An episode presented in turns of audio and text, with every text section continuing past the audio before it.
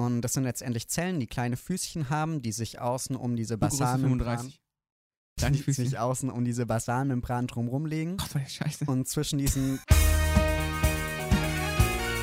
Situs Inversus. Der Vorklinik-Podcast.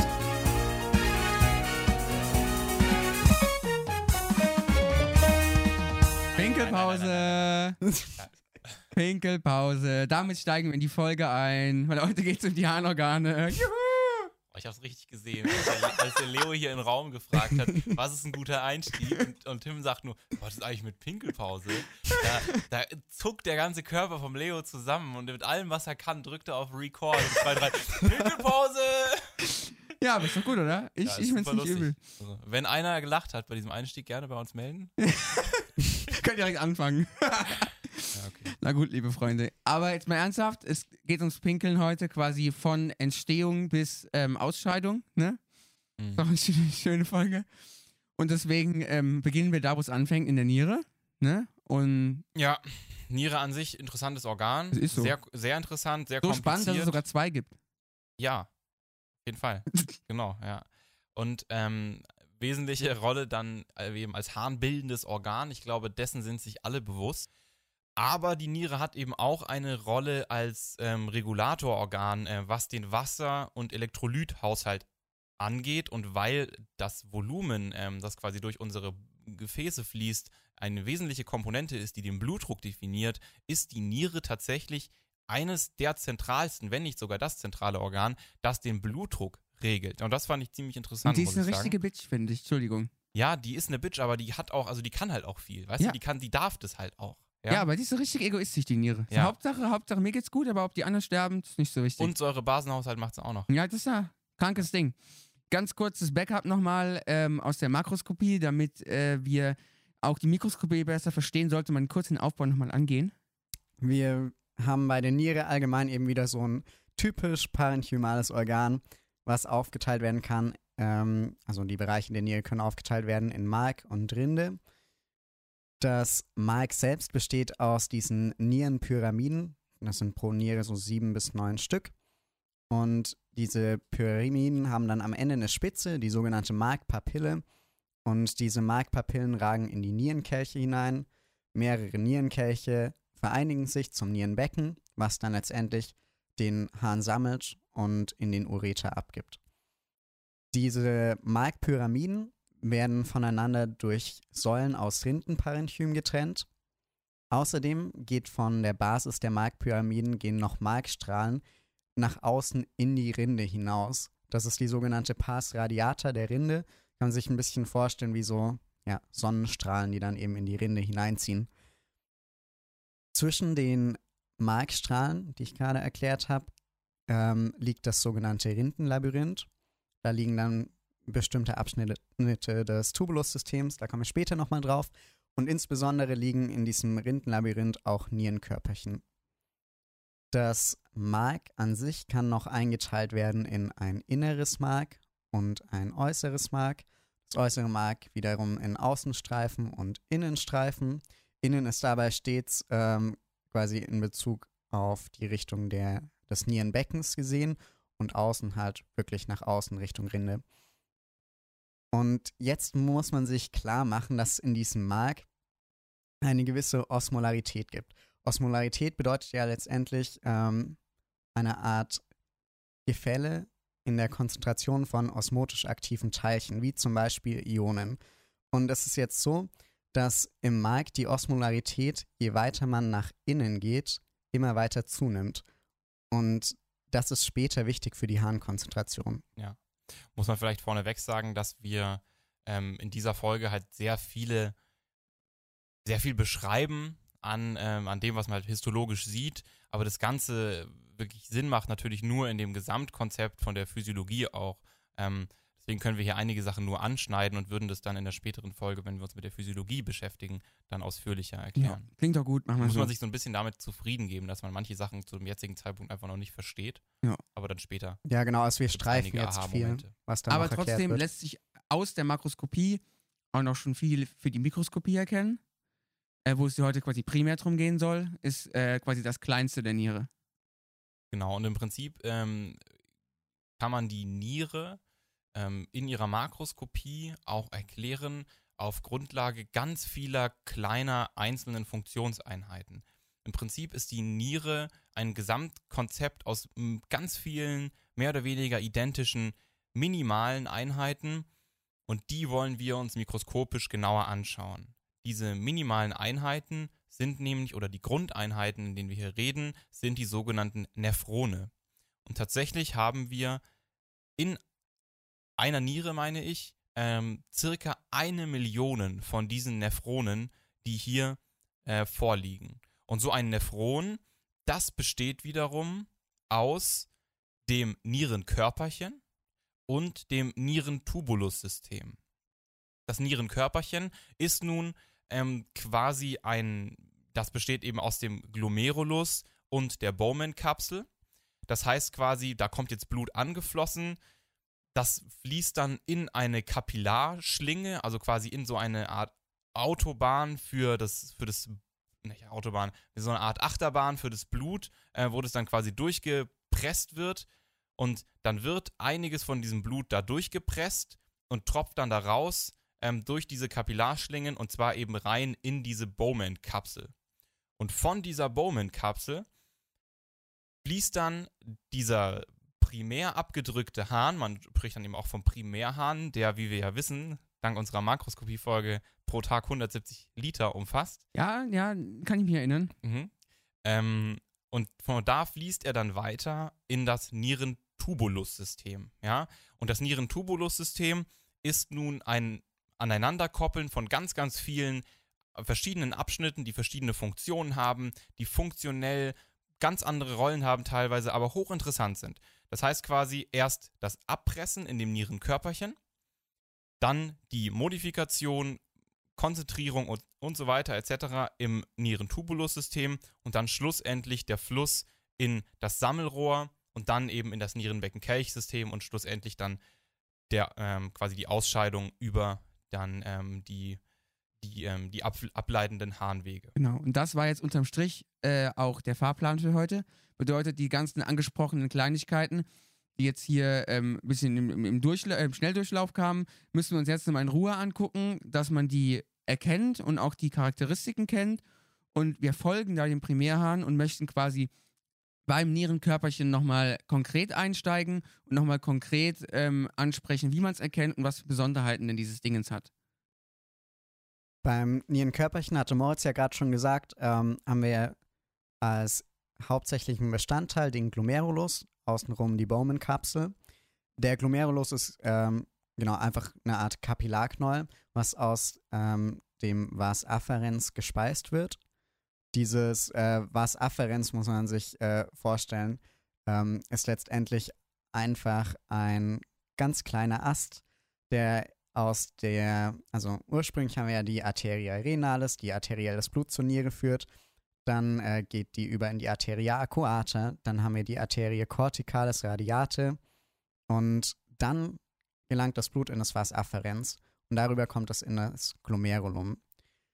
Und hier haben wir jetzt die sogenannte Blutharnschranke, die ausgebildet wird. Solche Schranken haben wir ja öfter mal im Körper. Grundsätzlich haben wir hier wieder eine Abtrennung zwischen dem Blut selbst und dem Raum, wo letztendlich der Primärhahn hineinfiltriert wird, nämlich das Innere der Bowman-Kapsel. Diese Blutharnschranke wird durch drei Strukturen ausgebildet. Einmal hat dieses Glomerulum als Kapillarknoll natürlich ein Kapillarendothel.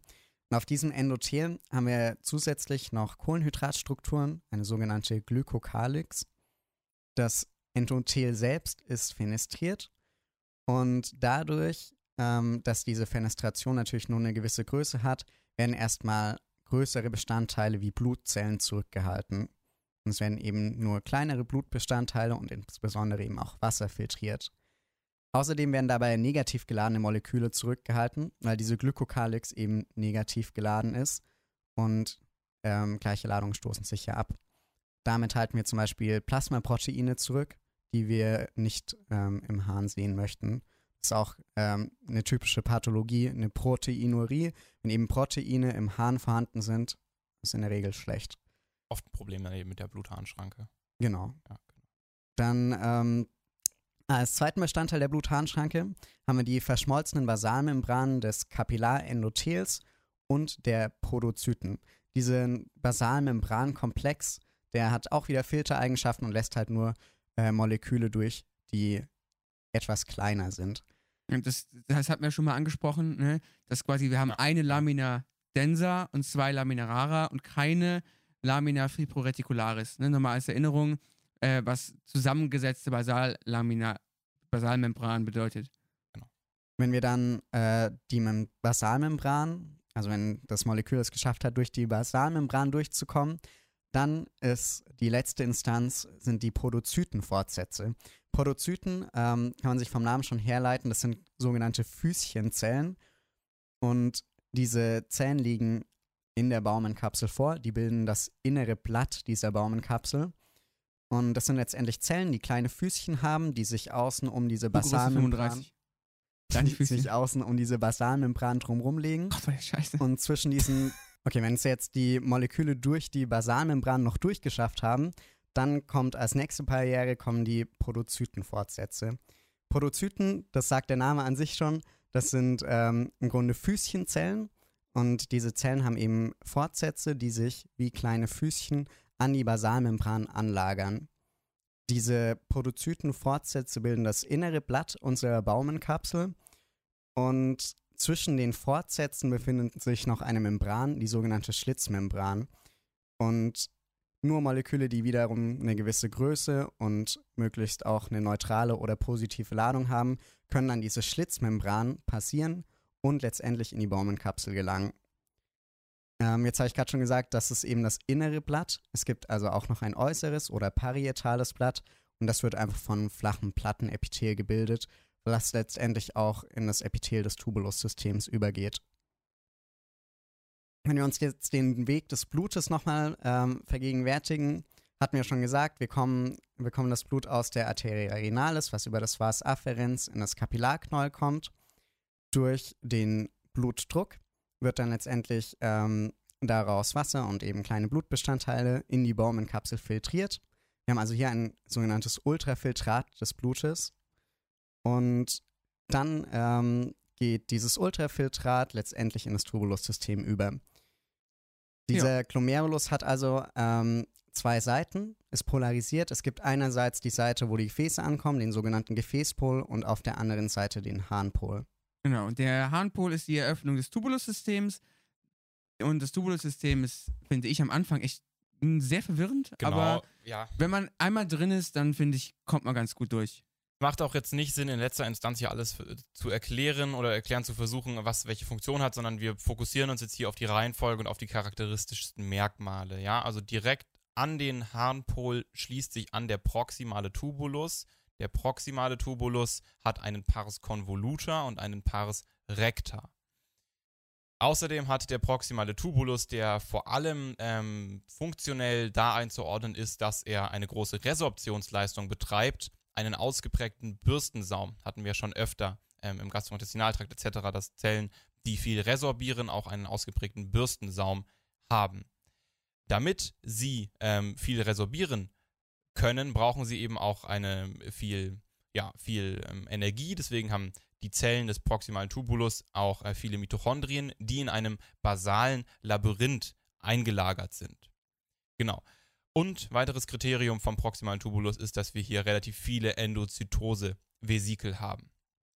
Scharf davon abzugrenzen ist der jetzt folgende Intermediärtubulus. Der hat einen absteigenden und einen aufsteigenden Teil und quasi dann die Grenze ist quasi dann der tiefste Punkt im, ähm, im, im, im Markt überhaupt. Also die können sehr tief ziehen, diese Intermediärtubuli. Und die sind eben jetzt sehr, sehr platt, weil sie nicht wirklich irgendwie da eine große ähm, Resorption oder irgendwie sowas in die Richtung nicht besonders aktiv sind. Deswegen ziemlich platte Zellen, die im absteigenden Teil noch permeabel für Wasser sind. Im aufsteigenden Teil sind sie das nicht mehr. Diese Eigenschaft ist wichtig für die Urinkonzentration und für die von Tim bereits angedeutete Unterschiedli Unterschiedlichkeit in den Osmolaritäten im Mark und äh, in der Rinde. Dann folgt, also wir hatten jetzt proximalen Tubulus, dann Intermediärtubulus, jetzt folgt der distale Tubulus. Und der distale Tubulus hat wie der proximale Tubulus wieder äh, einen Pars convoluta und einen Pars recta. Zunächst folgt auf den intermediären Tubulus der Pars recta und dann der äh, Pars convoluta. Und man könnte meinen, er ist relativ ähnlich wie der proximale Tubulus. Er ist jetzt wieder etwas höher, aber er ist doch ziemlich unterschiedlich. Wir haben nämlich hier keinen Bürstensaum, wir haben deutlich weniger Endozytosevesikel und er ist zumindest am Anfang eben auch noch nicht durchlässig für Wasser. Ja? Also da eben die Abgrenzung zwischen proximalen und distalen Tubulus kann man auch lichtmikroskopisch machen, dass man da eben beim distalen keinen Bürstensaum erkennt. Man kann hier jetzt auch noch eine andere Einteilung vornehmen, außer proximalen Tubulus, intermediär und distalen Tubulus. Man kann ähm, nämlich die Pars recta und den absteigenden, also die Pars recta des proximalen Tubulus und den absteigenden Teil des Intermediärtubulus zusammenfassen als absteigenden Teil der Hähnle-Schleife und den absteigenden Teil des Intermediärtubulus und den Pars recta des distalen Tubulus als aufsteigenden Teil der Hähnle-Schleife. Dann haben wir im Anschluss an den aufsteigenden Teil im Prinzip nur noch das Pars convoluta des distalen Tubulus und wiederum schließt sich da nun an ein Stück, das den kurzen Abstand, den wir noch quasi zum Sammelrohr hin haben, verknüpft mit dem distalen Tubulus und da sprechen wir vom Verbindungsstück. Und dann schließt sich eben das Sammelrohr an. Im Sammelrohr haben wir jetzt zwei verschiedene Typen Zellen. Einmal die Hauptzellen und außerdem noch die Schaltzellen. Die Hauptzellen sind ähm, wichtig für die Harnkonzentration an sich. Wir hatten ja schon gesagt, je weiter wir zum inneren Mark gehen, desto höher wird die osmotische Konzentration, also der osmotische Druck. Wenn wir jetzt den Hahn konzentrieren wollen, dann müssten wir bei diesen Hauptzellen quasi nur noch die Tore aufmachen und dann strömt das Wasser wegen des osmotischen Drucks in das Mark aus. Und ähm, wenn das Wasser aus dem Hahn rausströmt, wird er dementsprechend konzentrierter. Damit scheiden wir eben weniger Wasser aus und hätten letztendlich mehr Wasser im Organismus zurückbehalten. Nennt man dann Antidiurese und ähm, deswegen wird das eben auch quasi durch das antidiuretische Hormon befördert. Genau Dieses das. antidiuretische Hormon sorgt quasi dafür, dass diese Türen geöffnet werden. Diese Türen sind Aquaporine, also Wasserkanäle, die in das Tubulussystem in den Hauptzellen eingebaut werden können. Dann haben wir, wie gesagt, noch die Schaltzellen. Die sind wichtig für die Regulation des Säurebasenhaushaltes. Man hat da die Carboanhydrase als wichtiges Enzym. Und hier entstehen letztendlich Bicarbonat und Protonen. Und je nachdem, ob wir jetzt eine saure Lage im Organismus haben, also zu viele Protonen im Blut, oder eine basische Lage, also zu viel ähm, Basen, wie zum Beispiel das Bicarbonat, ähm, werden jetzt verschiedene Typen Schaltzellen aktiv. Es gibt einmal den Typ A, A wie Azidose. Azidose bedeutet eben, wie gesagt, zu viele Protonen im Blut. Deshalb wollen wir hier Protonen in den Hahn, also ins Tubulussystem abgeben und gleichzeitig Bicarbonat resorbieren. Das machen die Typ A Schaltzellen. Die Typ B Schaltzellen, B wie zu basisch, also bei einer Alkalose im Organismus, die machen genau das Umgekehrte. Die holen uns Protonen in den Organismus zurück und geben Bicarbonat ab. Die ähm, alle Sammelrohre in einem Markbereich letztendlich münden in den Ductus papillaris an der Spitze der Markpyramide, wovon dann der Hahn in den Nierenkelch abgegeben werden kann. So ist es. Ähm, jetzt haben wir die einzelnen Abschnitte abgefrühstückt. Äh, ab, äh, und jetzt ist noch die Frage, was kriegt man denn so klassischerweise für Aufgaben, wenn es um Histoniere geht? Und das sind quasi Querschnitte. Und dann musst du bei diesen Querschnitten ansagen, in welchen verschiedenen Teilen man, das hatten wir Marco ganz am Anfang, inneres Mark, äußeres Mark, was weiß ich für Mark, äh, Rinde, bla bla, quasi, wo man sich befindet anhand der vorkommenden Strukturen. Und deswegen haben wir jetzt quasi im Anschluss nochmal für euch sortiert, was denn für, ähm, wie soll ich sagen, Anteile in welchen Regionen zu finden sind und auch zu erkennen sind, damit man halt die Region auch, naja, festsetzen kann. Genau, ja. Also da, ihr müsst, wieder, da riecht man wieder die MC-Frage, ne? ja, ja. Also da Hm. muss man sich jetzt einfach quasi diesen gerade geschriebenen, beschriebenen dreidimensionalen Aufbau umdenken in einen zweidimensionalen. Und da hilft es sehr, wenn ihr euch das einfach selbst ähm, klar macht und vor Augen führt, ja. Also nehmt euch irgendwie einen Kaffeefilter oder irgendwie so, malt euch irgendwie so ein Viertel oder irgendwas auf, markiert euch die Grenzen. Da ist ähm, Rinde, da ist äußeres Mark mit Außenstreifen, Innenstreifen, da ist inneres Mark. Und dann malt ihr da einfach mal so einen Bogen durch und zieht quasi immer da die Grenzen, wo die verschiedenen Abschnitte, also proximales, ähm, proximaler Tubulus, distaler Tubulus, Intermediärtubulus, wo die jeweils aufhören. Schaut euch dann die einzelnen Zonen an und könnt dann quasi da festhalten, aha, in dem Bereich liegt ja das vor, in dem Bereich liegt das vor. Und das wollen wir euch einmal kurz vorkauen. In der Rinde, da haben wir quasi die Konvoluteranteile vom proximalen und vom distalen Tubulus sowie die Nierenkörperchen. Nierenkörperchen immer Kriterium, wir sind in der Rinde. Im Mark, da haben wir jetzt ja im Prinzip die Händeschleife. Wenn wir uns da die Außenstreifen anschauen, haben wir da die Rektaranteile vom proximalen und vom distalen Tubulus. Im Innenstreifen haben wir nur den Intermediärtubulus und den distalen Tubulus, natürlich mit dem Pars recta. Und im inneren Mark, da haben wir dann nur noch den intermediären Tubulus. Das hilft übrigens histologisch, dass man, äh, wenn man so ein Präparat vor sich hat, dass man erstmal in das innere Mark geht, sich da anschaut, wie so ein Intermediärtubulus aussieht, weil da gibt es nur Intermediärtubulus. Und dann ist man schon ein bisschen orientierter, wenn dann ein bisschen mehr die Uschi abgeht, äh, so Richtung Außenstreifen Die oder Uschi Innenstreifen. abgeht, geil. Außerdem haben wir im Mark eben auch immer die Vasa recta und ein Sammelrohr. Das kann einem da auch immer über den Weg laufen. Und dadurch, dass man da eben dann diese Übergänge hat zwischen ähm, zum Beispiel proximalen ähm, oder zu, zum Beispiel zwischen Pars convoluta und Pars recta, dadurch entstehen dann da die verschiedenen Grenzen, zum Beispiel zwischen Rinde und Mark, zwischen Außenstreifen und Innenstreifen. Beispielsweise dieser gerade beschriebene Übergang zwischen Pars convoluta und Pars recta ist eben genau der makroskopisch sichtbare Übergang zwischen Rinde und Mark. Und das kann man quasi für alle anderen Grenzen auch genauso fortführen. Also konkret, wenn ich jetzt ein Schnittbild aus der Niere bekomme, würde ich zuerst mal schauen, sehe ich irgendwo ein Nierenkörperchen mit Glomeruli, dann weiß ich, ich bin in der Rinde. Als nächstes würde ich schauen, okay, sehe ich jetzt nur so dünnwandige äh, Tubulussysteme, ähm, also Intermediärtubuli oder Sammelrohre, dann befinde ich mich im inneren Mark. Und dann würde ich halt noch schauen, ob man äh, dickwandigere Tubulussysteme hat. Wenn da ein Bürstensaum vorliegt, sind das proximale Tumuli, sind wir also im Außenstreifen. Ähm, wenn kein Bürstensaum vorliegt, wären wir im Innenstreifen des äußeren Marks. Ja, traumhaft. Ähm, soweit quasi zu den klassischen Histobildern. Es gibt noch eine so eine Struktur, die auch gerne mal auf EM abgefragt wird. Und das ist halt eben dieser juxtaglomeruläre Apparat, den wir jetzt noch ähm, quasi als letzten großen Teil der Niere noch, noch mit dabei haben, wo es quasi im größten Teil um Regulationsmechanismen geht. Der juxtaglomeruläre Apparat, da haben wir einen Kontakt zwischen dem distalen Tubulus und äh, dem Glomerulus, und zwar dem Glomerulus desselben Nephrons.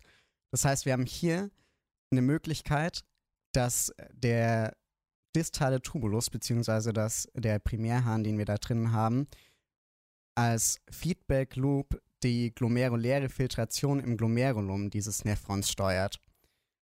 Konkret wird an der Stelle die Natriumkonzentration des Hahns gemessen.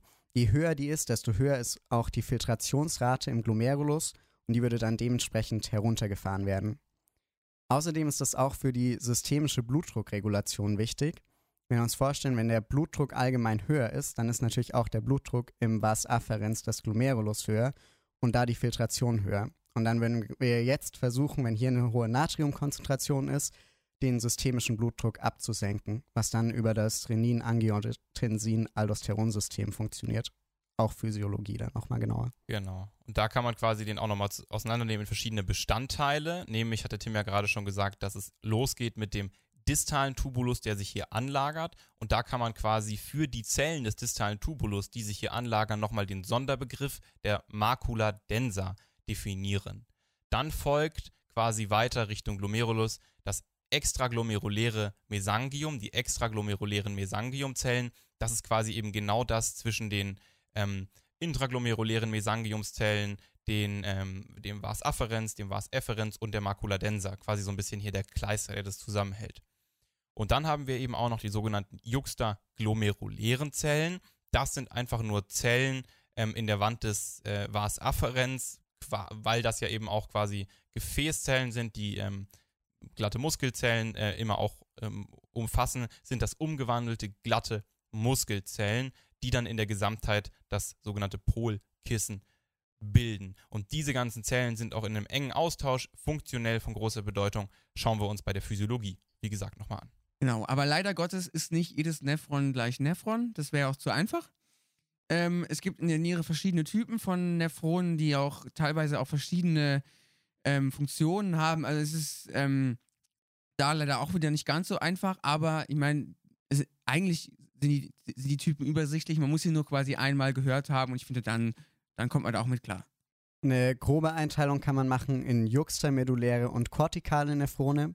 Juxtameduläre Nephrone sind die seltenere Variante. Bei denen liegt der Glomerulus wirklich direkt an der Grenze zwischen Rinde und Mark. Wir haben hier eine sehr lange Hähnleschleife, die auch tief ins Mark hineinragt und die, ähm, wo diese Grenzen vorliegen, die Moritz gerade beschrieben hatte. Wir haben hier vor allem die Funktion, den Urin konzentrieren zu können, dadurch, dass äh, von diesen langen Hähnleschleifen der osmotische Gradient im Mark hergestellt wird. Bei den juxtamedulären Nephronen interessant ist, dass das Vas efferens nach dem Glomerulus in die Vasa recta übergeht. Also die Vasa recta werden daraus gespeist. Und diese Vasa recta, die wir jetzt schon öfter mal erwähnt haben, verlaufen dann parallel zum Tumulussystem und sind wichtig auch für das Gegenstromprinzip, mit dem der osmotische Gradient letztendlich hergestellt werden kann. Erneuter Verweis auf die Physio. Und das Interessante ist hier jetzt quasi, dass das, was der Tim gerade beschrieben hat, nämlich diese juxtamedulären Nephrone, immer eigentlich das sind, was in den Lehrbüchern besonders zelebriert wird und das, was überall erklärt wird. Aber eigentlich machen die nur 15% der Nephrone aus. Und die sogenannten kortikalen Nephrone, die machen 85% aus und sind quasi von der allein von der Anzahl viel relevanter, sind aber grundsätzlich anders aufgebaut. Sie haben ihr Glomerulus nämlich im Kortex und die gesamte Hähnleschleife ist in den eingangs beschriebenen Markstrahlen. Das heißt, die kommen mit ihrem Intermediärtubulus gar nicht so tief in das Mark rein und haben deswegen auch nicht eben, so wie die juxtamedulären Nephrone, eine Funktion in der ähm, in eben dieser Herstellung des osmotischen Gradienten. Da können sie gar keine Rolle spielen, weil sie eben nicht so tief reingehen. Deswegen haben sie vielmehr eine Funktion in der Resorption und Sekretion, damit also in der gezielten Zusammensetzung des Urins und das gerade beschriebene ähm, System mit dem Renin-Angiotensin-Aldosteron-System ist auch vor allem hier zentriert an diesen kortikalen Nephronen. Die Vas efferens, die von den äh, kortikalen Nephronen abgehen, verteilen sich quasi dann in der gesamten Rinde und fließen dann eben dann über den venösen Abfluss wieder weg. Und dieses ähm, venöse System der Rinde bezeichnet man dann als peritubuläres Kapillarnetz. Ja, jetzt haben wir fast die ganze Folge schon über die Niere geredet bleiben nur noch ähm, knapp fünf Minuten. Aber ähm, die Niere ist ja auch das Wichtigste, weil der Vorteil ist, die anderen ableitenden Harnwege sind sehr ähnlich zueinander und sind nicht so kompliziert. Gerade wenn man einmal am Anfang eine, eine, wie soll ich sagen, eine Grobübersicht gemacht hat, muss man sich quasi nur noch die Unterschiede der einzelnen Bestandteile noch merken. Wie Leo schon sagt, die sind relativ ähnlich immer aufgebaut. Bei unseren ableitenden Harnwegen haben wir innen eine Tunica mucosa, die in der Regel aus Urothel oder auch Übergangsepithel besteht. Dann außen anschließend eine Tunica muscularis und dann eine Tunica adventitia oder eben auch Serosa, wenn Peritonealüberzug da ist. Genau, und genau das kann man jetzt direkt auch beim Ureter anwenden. Da haben wir eben in der Tunica mucosa dieses Urothel, ähm, weil hier eben auch noch äh, potenziell auf Ausdehnung äh, reagiert werden muss, haben wir hier als Reserve einige Längsfalten. Ähm, die anschließende Tunica muscularis ist dann eigentlich dreischichtig, aber das sieht man in den histologischen Präparaten eigentlich nicht, weil das eben sehr verwobene Schichten sind, die nicht klar voneinander abgrenzbar sind. An sich ist der Ureter sehr einfach, man muss nur ein bisschen ein Auge drauf haben, dass man ihn jetzt nicht mit dem Ösophagus verwechselt, histologisch, und auch nicht mit dem Ductus deferens. Kriterium sind hier dann vor allem eben das relativ kleine Lumen, also einfach die absolute Größe, wenn man sich das Präparat anschaut, und das Urothel, das hier eben sehr charakteristisch vorliegt. So ist es, ja. Dann kommen wir von quasi dem Ureter direkt in die Harnblase. In der Harnblase haben wir auch wieder eine Tunica mucosa mit Übergangsepithel. Hier haben wir dann auch noch eine Lamina propria anschließend. Die Tunica muscularis ist hier besonders kräftig und hat drei sichtbare Schichten. Und die kennt man auch schon aus der Makroskopie. Das ist vor allem der Musculus detrusor vesicae.